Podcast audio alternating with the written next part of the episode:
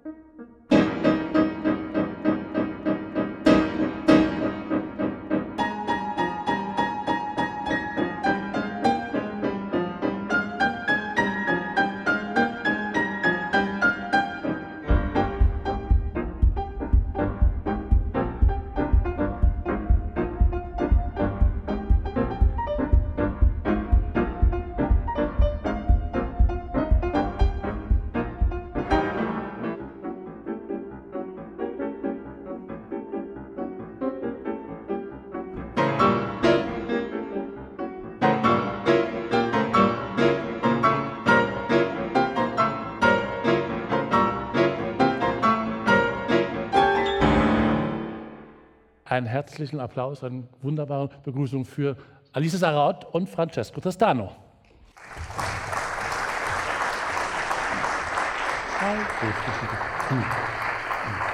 Hallo, Francesco. Lieber Andrea. Hallo, hallo.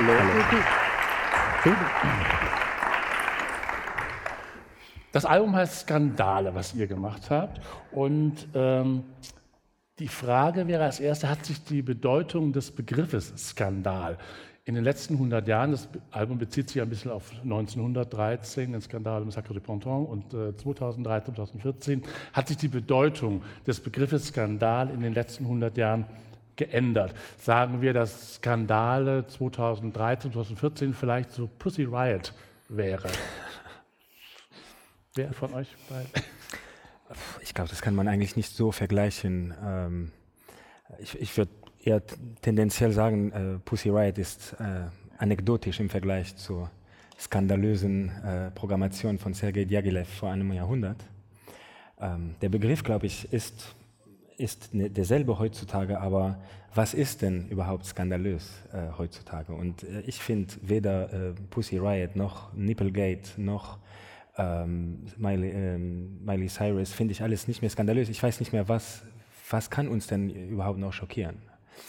Ähm, ich glaube, die Gesellschaft, äh, in der wir leben und die Welt, in der wir leben, ist nicht mehr dieselbe wie vor einem Jahrhundert. Ich würde mhm. sagen, sie ist ganz anders. Und äh, wir haben halt versucht, in unserem Projekt äh, Skandal äh, dieses Ambiente von Paris äh, in den, ähm, sagen wir vor 100 Jahren, den 20er Jahren, ähm, mehr oder weniger, ähm, zu, äh, eine Hommage zu, zu machen, also mhm. wieder eine, eine Flair suchen, die es damals gab, wo wir vielleicht heute gar nicht mehr wissen, äh, worum es ging. Aber so einen direkten Vergleich fällt mir jetzt nicht ein, was, was da skandalös äh, mhm. sein könnte. Ja, ich meine, die ganze Message hinter un unserer CD ist tatsächlich ein, äh, eine Hommage an den Menschen Diaghilev. Diaghilev mhm. war ja der, der Impresario von der Ballerus Company, mhm. damals in Paris gewesen. Und damals hat er die ganzen Künstler gesammelt und zusammengebracht, um etwas nur der Kunst willen zu schaffen. Und mhm. ähm, er wollte die Menschen schockieren und aus ihrem Gutbürgerlichtum reißen, aber er wollte den Musikern, den, den Malern und den Tänzern eine Möglichkeit geben, nicht finanziell und kommerziell abhängig zu sein und ähm, halt wirklich die Kunst nur um ihretwillen mhm. ähm, äh, zu, zu kreieren. Mhm. Und ähm, es war damals äh, ein großer Skandal, als sie Sacre du Printemps zum ersten Mal aufgeführt haben. Und ähm, viele Werke damals wurden nicht verstanden von den Menschen mhm. damals. Und deswegen heißt auch unser, unser, unser Projekt Skandal als Hommage an die Zeit damals, in der quasi vieles auf den Kopf gestellt worden ist und die Kunstwelt und Musikwelt sehr stark verändert worden ist. Es gibt ja einen interessanten Film über diesen, einen Spielfilm darüber mit Coco Chanel und Stravinsky, wo das nachgestellt worden ist, wie das damals äh, abgelaufen ist. Ich weiß nicht, ob Sie den kennen vielleicht, äh, wo auch diese Szene des Sacre du Ponton äh, beschrieben ist, wie dieser Skandal entstand. Was war denn eigentlich das Skandalöse damals bei dieser, äh, bei dem, was das, was das Ballet Russe ausgemacht hat? Was war das eigentlich? Also im Fall des äh, Sacre du Printemps, glaube ich, ist es einfach eine Art Tabula rasa der ganzen Musikgeschichte, was wir in unserer äh, westländischen Musikwelt verstehen unter Struktur, Form und Tonalität. Und äh, Stravinsky hat einfach einen Strich gemacht, sagt, so, jetzt mache ich was Neues. Und das Publikum hat es nicht verstanden. Es war einfach zu neu und es, äh, aber man soll das Publikum, ich glaube nicht, dass Stravinsky sein Publikum unterschätzt hat. Im Gegenteil, ich meine, äh, jetzt sind ein Jahrhundert ist äh, seitdem vergangen und wir reden noch immer über das Skandal. Das heißt, es, es hat schon, äh, würde ich sagen, eine, eine ganz starke Bedeutung und, und die hat es heute noch. Ähm, ja. Ist es so ein bisschen vergleichbar mit äh, Kasimir Malevich, äh, Weißes Quadrat auf weißem Grund, so dieser totale Tabula mhm, rasa, mm, komplett mm, Neuanfang? In die Richtung zumindest. Ja, geht. also der Vergleich ist besser als Pussy Riot. Gut, okay. Ähm, Stravinsky Sacre ist ja nach wie vor äh, bei den äh, traditionellen konservativen Konzertgängern etwas, was an die Grenzen der, des Höreindrucks, der, der Rezeptionsfähigkeit stößt bei vielen. Trotzdem wird immer wieder applaudiert, es wird auch äh, Bravo gerufen und trotzdem hört man dann in den, in den Gängen oder wenn man in der Pause hört, naja, man hört dann schon, hm, das ist schon sehr schwierig und die Meinungen sind teilweise ähneln der, äh, den Meinungen, die man damals vielleicht auch mhm. gehört hatte. Ähm, hat sich da irgendwas im Verhaltenskodex geändert der Leute, dass sie heute nicht mehr auf die äh, Bänke äh, steigen und Buh schreien? Oder ist es einfach eine Abstumpfung? Äh, oder wie, was hat dazu geführt, dass die Leute eben heute nicht mehr so stark auf diese Provokation reagieren? Denn auch Sie mhm. sehen es ja noch als eine Provokation an teilweise. Also wie gesagt, ich würde das Publikum nie unterschätzen, äh, auch wenn sie meinen, äh, sie müssen jetzt klatschen, man, man, muss jetzt applaudieren, das ist auch ein Kodex. Ähm, ich glaube, ziemlich artifiziell, auch ziemlich künstlich, die, dieses Klatschen. Ähm, hm. Wenn du in ein Jazzkonzert gehst, dann klatschst du, wenn du auch immer Lust hast. Äh, oder, oder auch nicht. Und äh, wenn du in einem Club bist, kannst du die ganze Zeit mitklatschen, ist auch okay. Äh, nur ist halt im, in der klassischen äh, Institution ist halt, man klatscht nicht zwischen den Sätzen, sondern hinter den Stücken und ja, so. auch das kommt ja immer mal wieder genau. vor. Aber es ist interessant, weil wir haben vor einer Woche in, Baden-Baden gespielt, äh, vielleicht nicht die ganz progressivste Stadt Deutschlands. Ähm, und wir haben tatsächlich Sacre du Printemps gespielt und ähm, ähm, man hat halt so Reaktionen gehabt, dass ja, dass es doch nicht einfach gewesen ist, ja. äh, äh, ganz speziell für mein, ein, ein, älterer Herr, der sehr, sehr gebildet und sehr nett war, aber der tatsächlich zugegeben hat, dass es nicht einfach ist für ihn. Aber die Reaktion des Publikums fand ich für Baden-Baden sehr erstaunlich, weil sie waren still still komplett, man hat keinen Huster gehört und am Ende haben sie so reagiert. Ja, vielleicht waren sie skandalisiert, vielleicht war es wirklich ein Skandal. Nein, ich glaube generell, ähm, dass, in den, dass in den klassischen Konzertsälen, das ist, wie du sagtest, äh, zu, es gibt einfach zu viele Regeln. Man darf, nicht, man darf nicht klatschen, man soll nicht zwischen den Sätzen klatschen, man soll am Ende dann womöglich viel klatschen und Bravo rufen und man darf nicht husten und es gibt einfach so viele Regeln und man vergisst einfach, wofür Musik geschaffen ist. Die Menschen sollen sich wohlfühlen.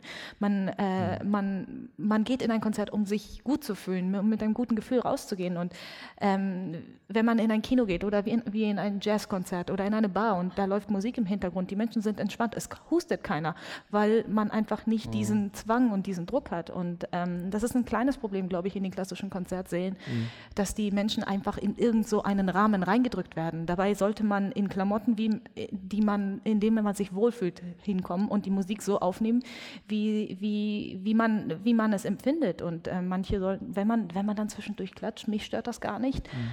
Und selbst wenn es einem dann nicht gefällt, dann sollen die Leute doch lieber Bu rufen, als dann hinten drum zu sagen, naja, ja, ich wollte gerade fragen, ich wollte gerade fragen, diese, dieses nicht zwischen den Sätzen von, von mhm. äh, Stücken oder von, von Zyklen klatschen, wird ja häufig damit begründet, dass man sagt, naja, der Künstler fühlt sich dann in seiner, äh, in seiner Konzentration gestört oder sowas. Wäre das, Würdet ihr euch in eurer Konzentration gestört fühlen, wenn nach dem ersten, äh, im, im, Klavierkonzert Nummer 1 von Beethoven plötzlich nach dem ersten Satz jemand klatschen würde? Äh, wir spielen heute Abend den Berghain. Ich glaube, das dürfte für uns kein Problem sein. Also Sie sind natürlich herzlich eingeladen. Nein, ähm, das ist, es ist ein, früher wurde Musik in Salons gespielt. Mhm. Da haben die Menschen gegessen, geredet und ähm, getrunken, während sie Musik zugehört haben. Und ähm, in den Jazzkonzerten, in allen anderen ähm, Musikformen wird dann applaudiert, wenn die Leute es mögen. Und ich weiß jetzt nicht, warum es gerade in der Klassik verboten sein sollte. Mhm. Gut, ich glaube, wenn man im Fluss der Musik ist, dann würde man nicht zwischen einer Achtelnote und einer sechzehnten Note plötzlich aufstehen und Bravo mhm. rufen und ähm, applaudieren. Aber zwischen den Sätzen Wieso nicht? Das, das, passt jetzt zu einer, zu einer Aussage, äh, wo du gesagt hast, dass man, ja keine Plattenauf, dass man ja keine Plattenaufnahme mache, um irgendeinen Nonplusultra abzuliefern oder den Beweis, wie es gemacht werden müsse.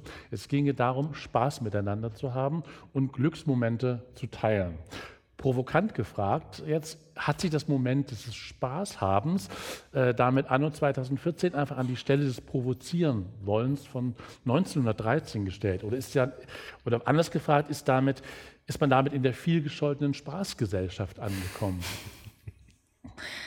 Nein, ich meine, nein, ich meine, das Spaß haben ist ja nicht. Ähm, äh, ich glaube, dieses Provozieren und Spaß haben hat eigentlich miteinander nichts zu tun.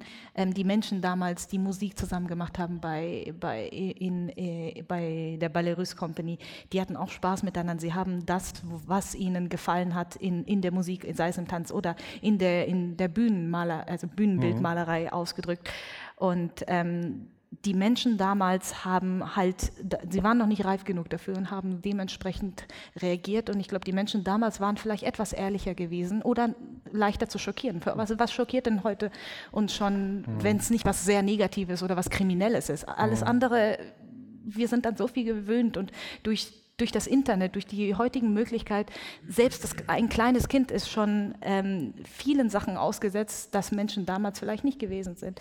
Aber ähm, wir spielen, wir, wir haben Spaß bei dem Projekt gehabt. Es war, Wenn es wir keinen Spaß hätten, dann würden wir es nicht machen, glaube ich. Also im Generellen, wenn, wenn man keinen Spaß an dem hat, man was man macht, dann und, soll, ja, und ich glaube, generell denkt man nicht an das Wort Provokation. Ähm, dadurch, wenn wir an etwas glauben, dann führt es manchmal vielleicht dazu, dass es sehr provokant wirkt. Ich glaube, als wir mit diesem Projekt ähm, ähm, als wir das erste Mal über dieses Projekt geredet haben und ähm, so ein Video, das, das vorhin gezeigt worden ist, äh, gedreht haben. Für manche mag das provokant gewirkt haben und vielleicht nicht wirklich mhm. äh, passend für die Musik oder, für, oder passend für ein klassisches Publikum. Aber es ist etwas, was wir empfunden haben und wo, wozu wir stehen und was unsere Meinung ist und was unsere Haltung zu dem Ganzen ist. Und das mag dann zu einer Provokation führen, aber das ist kein gewollter Effekt. Ah ja passt jetzt wieder eine andere Geschichte, die du gesagt hast, nämlich auf, äh, auf Ravels Lavals angesprochen. Hast du vermutet, dass Diaghilev es wahrscheinlich deshalb nicht aufgeführt hat, weil es ihm nicht provokant genug gewesen ist für seine mhm. Ballerus? Äh, nun hat, hast du ja ein Stück für dieses Album Skandale eigens mhm. komponiert, ähm, von dem, wie du sagst, äh, du hoffst, dass es nach all dem Spektakel vom virtuosen Klavier für den Hörer eine Art Erlösung bringt, weil es einfach groovt auch wieder provo provokant gefragt, ist das quasi die Antithese zum Skandalgedanken des Albumkonzeptes? Naja, ich glaube, der, der erste Gedanke war halt, wenn wir Sergei Diaghilev, äh, eine Hommage an Sergei Diaghilev einspielen, dann muss etwas Zeitgenössisches darunter sein. Diaghilev hat äh, nur zeitgenössische Musik aufgeführt. Er hat nie ein Stück aus dem Repertoire sozusagen, aus dem mhm. großen Repertoire gespielt. Es waren nur Uraufführungen, ähm, nur Stücke, die er, die, die er kommissioniert hat, also mhm. Auftragskompositionen. Und äh, da war halt die Idee, und die fand ich auch sehr lustig, dass ich ein, ein Stück für, für unsere, uns beide schreibe. Äh, aber ähm, das hat dann auch nichts damit zu tun, dass ich äh, mich jetzt den, den, Stravinsky oder den Ravel äh, gegenüberstellen möchte oder äh, vergleichen oder so, äh, sondern es ist ganz klar, dass 2014 äh, ist die Musik auch anders wie, wie 1913.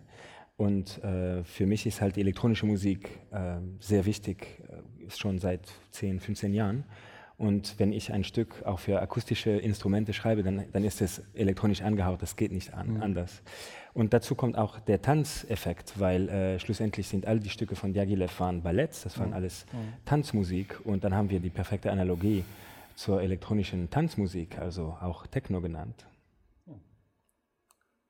Du wolltest gerade noch was ein? Nee, ja. aber er hat das schon erwähnt. Ich Ach wollte so. sagen, dass es halt die Reflexion der Zeit ist, in der wir leben, genauso wie damals vor 100 Jahren ähm, Stravinsky und ja. Ravel ihre Zeit reflektiert haben. So hat Francesco mhm. die Zeit, in der wir leben, reflektiert. reflektiert und ja. das ist genau der, der ähm, die Connection die Schnittstelle quasi für, für das Ganze. Im Begleittext zu eurem Album heißt es, Ott und Tristano brechen auf zu einem Ausgangspunkt der erwartungsfreien Äußerung und nehmen sich die skandalöse Freiheit, etwas völlig neu zu erfinden, das es schon lange gibt. Skandal ist damit ein Dokument des gerade in Fahrt gekommenen 21. Jahrhunderts. Ist Skandal also mit anderen Worten ein Zeitgeistalbum?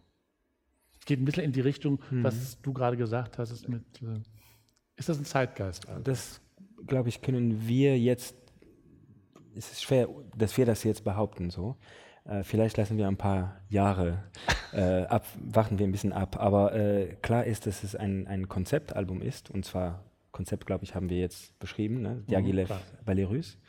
Ähm, für, ich kann hier nur für mich persönlich reden, aber wenn, wenn ich nicht etwas mache, was, äh, wenn ich etwas mache, das nicht in, in meiner Zeit äh, steht oder was eine Art Rollenspiel der Vergangenheit ist, dann fühle ich mich nicht wohl. Dann ist es für mich äh, halt ein Rollenspiel der Vergangenheit und nicht unbedingt ein, ähm, ein Statement oder ganz einfach äh, eine, eine, wieder eine, ein Spiegel, sagen wir, eine, äh, äh, eine Reflexion von der Welt, in der ich lebe und in, in der ich mich bewege. Äh, Zeitgeist ist natürlich ein, ein sehr umfangreiches Wort und ein, ein, ein Konzept an sich. Ähm, Posterity will tell. Ich sage immer, will, jetzt warten wir mal ab. Ich meine, Stravinsky hat ja auch nicht geahnt, äh, dass sein Sacre noch ein Jahrhundert später äh, noch skandalös war, sozusagen. Ähm, ich denke, ist mir gerade eingefallen, ist es vielleicht doch in einer gewissen Art und Weise ein Zeitgeistalbum, weil wir leben in einer Zeit, in der wir so abhängig von der ganzen Technik sind, in der die Zeit selbst einfach so schnell vergeht. Die Menschen sind, wir sind alle in einer Art und Weise mehr oder weniger Sklaven der Zeit, weil heute fliegt man innerhalb von ein paar Stunden zum nächsten ähm, äh, Kontinent und springt hin und her zwischen Zeitzonen. Und das ist alles so normal gewesen. Das Leben selbst ist so schnell, schnell geworden. Und das erlebe ich immer wieder in den ganzen Großstädten. Zum Beispiel, wenn ich, ich, meine Mutter kommt ja aus Tokio und wenn ich immer wieder in Tokio bin, dann habe ich das Gefühl, dass ich nicht zur Ruhe komme, weil ich das Gefühl habe, dass die Menschen um mich herum einfach so schnell an mir vorbeisausen und man sieht heutzutage nur noch wenig Menschen, die mit einem Buch ähm, im Park sitzen oder sich auf die Bank setzen und der Natur zuhören. Keiner kennt mehr heutzutage Vögelnamen. Ich kenne sie auch nicht, weiß auch nicht, wie die, wie die klingen, die Vögel. Und wir sind alle Teil davon. Und ähm, äh, oft vergisst man einfach, was das Wesentliche ist. Und ähm, damals ging es tatsächlich wirklich nur um, um die Kunst, damals, dass man das ähm, ähm, äh, express. Äh, Ausdrücken. Danke. Ausdrückt. Ähm, was, was man empfunden hat, das waren die Künstler, die kamen zusammen und ich glaube damals, als sie, als sie da zusammen saßen, die haben die Zeit vergessen und etwas ähm, zusammen ähm, kreiert. Und ähm, damals, wie es gesagt, das Motto war ähm, Art for Art's sake und äh, unabhängig von der, von, von, von der ganzen ähm, Politik und der fin Finanzlage und von dem kommerziellen Erfolg. Und ähm, das ist etwas, wo wir auch heute so abhängig von sind. Und ähm, ich hoffe, dass, dass diese Message damals, dass, dass es Sachen gibt, die, die nicht abhängig von all diesen Sachen sind, äh, dass die ein bisschen auch die Menschen aufwachen lässt. Und in der Hinsicht behandeln wir ein Thema, das sehr aktuell ist und das ein Problem darstellen könnte. Mhm und ähm, das war eine Zeit, in der 20 Jahre Menschen quasi die Antithese gelebt haben. Und ähm, ich, ähm, Also doch ein bisschen. Ein, ein bisschen, denke ich mal. In, also es ist ein bisschen weit ge- hergeholt, aber ich denke, es ist ein, ein, ein, ein Thema, das ab, absolut aktuell ist und mit dem wir uns noch befassen. Und in der Hinsicht denke ich, dass es definitiv Sinn macht, diese Message wieder ins Ja. Jetzt zu bringen. Wenn man, wenn man dieses Album, das Konzept, die Musik auf dem Album vergleicht mit in, in Anführungsstrichen normalen, eher konservativen, traditionellen Konzertprogrammen, die auch gespielt werden. Also was weiß ich, im Krieg, in, in, im Krieg, in einem in, in Schumann-Recital oder was auch immer. Was ist, was, wenn ihr das spielt, was ist der besondere Unterschied, wie ihr euch wie ihr da rangeht, oder beziehungsweise was für, wie, wie fühlt ihr diesen Unterschied? Ich meine, es sind beides wichtige Themen heutzutage, wichtige Konzertprogrammatik und trotzdem äh, ist ja doch ein enormer Unterschied. Du mit deinem in die Richtung des äh, Techno-musikalischen, also des, des sehr rhythmisch äh, orientierten und, und, und bei dir auch mit dem auch teilweise sehr traditionellen äh, äh, äh, Konzertprogramm. Äh, Ich glaube, wir haben erstens, wir lieben die Musik. Das ist äh, kein unwichtiger Faktor. Wenn man eine Musik wirklich liebt, dann spielt man sie auch besser. Ähm, wir haben sehr, sehr viel Spaß an dem Programm und das Schöne ist, dass wir äh, uns eigentlich nicht so wirklich als ein Klavierduett bezeichnen, sondern wirklich als äh, eine, eine, ein Projekt, wo wir zwei, äh, zwei Pianisten eine Musik im Moment schaffen. Und ähm, wir haben jetzt, ähm, diesen Sommer waren wir in Asien, haben eine Menge Konzerte gespielt und jetzt beginnt die europäische Tour äh, sozusagen. Und ähm, es ist immer anders gewesen. Es gibt keine zwei Konzerte, wo wir, äh, wo wir dieselben, äh, dasselbe gefühlt haben oder auch dasselbe äh, ausgedrückt haben. Also es war immer, immer sehr anders. Und ich glaube, das ist, weil wir beide einfach Lust haben, den Moment, äh, und das ist eigentlich was, was Alice vorher gesagt hat, ähm, den Moment zu, äh, ja, zu ähm, appreciate, ähm, Schätzen. zu schätzen, wenn man auf einer Bühne ist und äh, eine Musik, die äh, vielleicht kompliziert, aber schlussendlich äh, sehr, sehr stark vom Ausdruck ist, dann soll man das doch äh, einfach erleben. Und wenn wir das auf der Bühne hinkriegen, dann ist es meistens positives Publikum. Das wollte ich gerade, Entschuldigung, hm, bitte. Das wollte ich gerade fragen. Die Publikumsreaktionen in den Konzerten bislang waren auch eher auch sehr unterschiedlich oder waren sie eher gleich? Überall, wo ihr gespielt habt, zum Beispiel jetzt in Asien oder jetzt hier, gut, Baden-Baden äh, ist auch. Wieso immer Baden-Baden? Ähm, nein, Das das war, Baden-Baden war gut. Baden-Baden war eine gute, das war eine gute Show gewesen. Die Menschen waren wirklich toll drauf. Doch. Ähm, Aber Soul war noch. War ja, das unser bestes Highlight ist immer noch Soul. Wir kamen an und wir hatten, weil ich, wir hatten beide schon mal in Korea gespielt, aber bisher nur Solo. Mhm. Und ähm, wir hatten jetzt keine große Erwartung, ähm, also gar keine Erwartung, also jetzt weder im Negativen noch im Positiven gehabt. Und wir kamen in den Saal, der war ziemlich groß, 3000 Plätze Mhm. und es war ganz gut besucht. Und wir kamen rein, hatten noch keinen Ton gespielt und die Leute johlten und, und schrien und applaudierten und wir waren erstmal äh, erdrückt von, von, von dieser Wucht und ähm, dann, die haben gut reagiert. Ja, die waren, war die waren, das war, die, da hat man gemerkt, dass ähm, in, in Korea ist ja die klassische Musik noch nicht ganz äh, so alt wie, wie in manchen europäischen Städten oder sogar in Jap äh, Japan, äh, Euro europäischen Ländern, Entschuldigung. Ähm, und die Menschen kennen noch nicht allzu viele Regeln. Das heißt, sie kommen nicht voreingenommen in den Saal und ich glaube, sie haben einfach das ähm, ähm, ausgedrückt, was sie in dem Moment empfunden haben. Und ich finde das sehr em- erfrischend, weil das ist wieder, worum meiner Meinung nach die, die wahre Message der Musik. Und schlägt den Bogen eigentlich zurück zu, zu dem Ursprung, zur ursprünglichen Idee des, Genau. der, der Ballerus, auch mit den ursprünglichen Uraufführungsgedanken und den völlig neuen Geschichten, unvoreingenommen. Ich wollte vorhin noch sagen, ähm, jedes Konzert muss anders sein, weil wir spielen erstmal auf zwei ganz äh, verschiedenen Instrumenten. Er ähm, bevorzugt Yamaha, ich spiele auf einem Steinway. Und am Anfang, als wir das den Veranstaltern oder den Agenten erzählt haben, meinten die, nein, das geht doch gar geht nicht. Aber, das, ja, aber das Ding ist, wir wollen nicht einen sel denselben Klang erzielen. Für ihn, wenn ich wenn ich es nicht falsch verstanden habe, ähm, für dich ist das Klavier ein Schlaginstrument, ein, ein, ein Percussion-Instrument und für mich ist es eher ein, ein Seiteninstrument. Ah, okay. Also erstmal gibt es schon dort einen, einen großen Unterschied. Dann haben wir zwei verschiedene Flügel und da wir nicht mit unseren eigenen Instrumenten äh, reisen, sind wir natürlich auf die lokalen äh, äh, Gebe Gegebenheiten angewiesen. Und dann kommt noch dazu, dass die Akustik anders ist, die Menschen sind anders. Ja. Und all das führt dazu, dass, dass man nur live aufeinander reagieren kann. Man muss ein selbes, eine selbe Lautstärke kann in einem, in einem kleinen Saal ganz anders klingen als in einem großen. Und man reagiert einfach auf diese Momente und versucht zusammen da etwas zu kreieren. Und das ist, was Musik ausmacht und was ein Live-Moment ausmacht. Das ist meiner Meinung nach etwas, was man auf einer Platte sehr schwierig festhalten kann. Und deswegen sind ähm, Studio-Recordings und Live-Konzerte etwas ganz anderes. Das haben ganz andere Ziele und ganz andere, ganz andere Effekte auch. Zum Abschluss eine, eine Frage noch, vielleicht auch ein bisschen provozierend wieder auf den Anfang zurückkommen.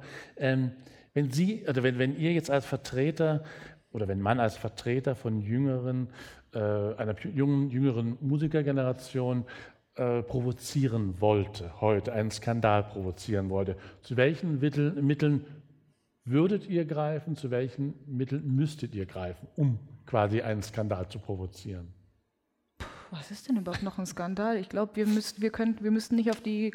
Es gibt ja neuerdings diese Instrumente, wo man was drauf spielen kann und das, ähm, das wird dann aufgenommen und dann bewegen sich nachher die Tasten selber. Mhm. Ich glaube, wenn wir, glaube ich, zu einem Konzert gar nicht erscheinen würden Sondern und genau, wir kriegen halt die ganz normale Gage und die Leute kommen und hören nur den Klavieren zu. Ich glaube, das wäre ein Skandal. also ich glaube, heutzutage ist es wirklich sehr schwierig. Und das ist, wie gesagt, meiner Meinung nach nicht, nicht unser Ziel, hier jemanden zu provozieren und einen Skandal künstlich hervorzurufen. Also ein bisschen Provokation ist gesund, glaube ich. Ja, ja aber das ist also etwas, das tut was gut, auch fürs, äh, für den Zeitgeist. Ja. Ja? Man, äh, man kann nicht alles immer akzeptieren und sagen, okay, so ist es, sondern auch mal sagen, vielleicht ist es so, auch wenn wir nicht überzeugt sind, aber es ist gesund, glaube ich. Aber dann ist es etwas, was aus deiner festen Überzeugung kommt und dann ist quasi genau. das Resultat die Provokation ist, aber nicht der, der, der, ähm, der Gedanke. Der Gedanke. Mhm.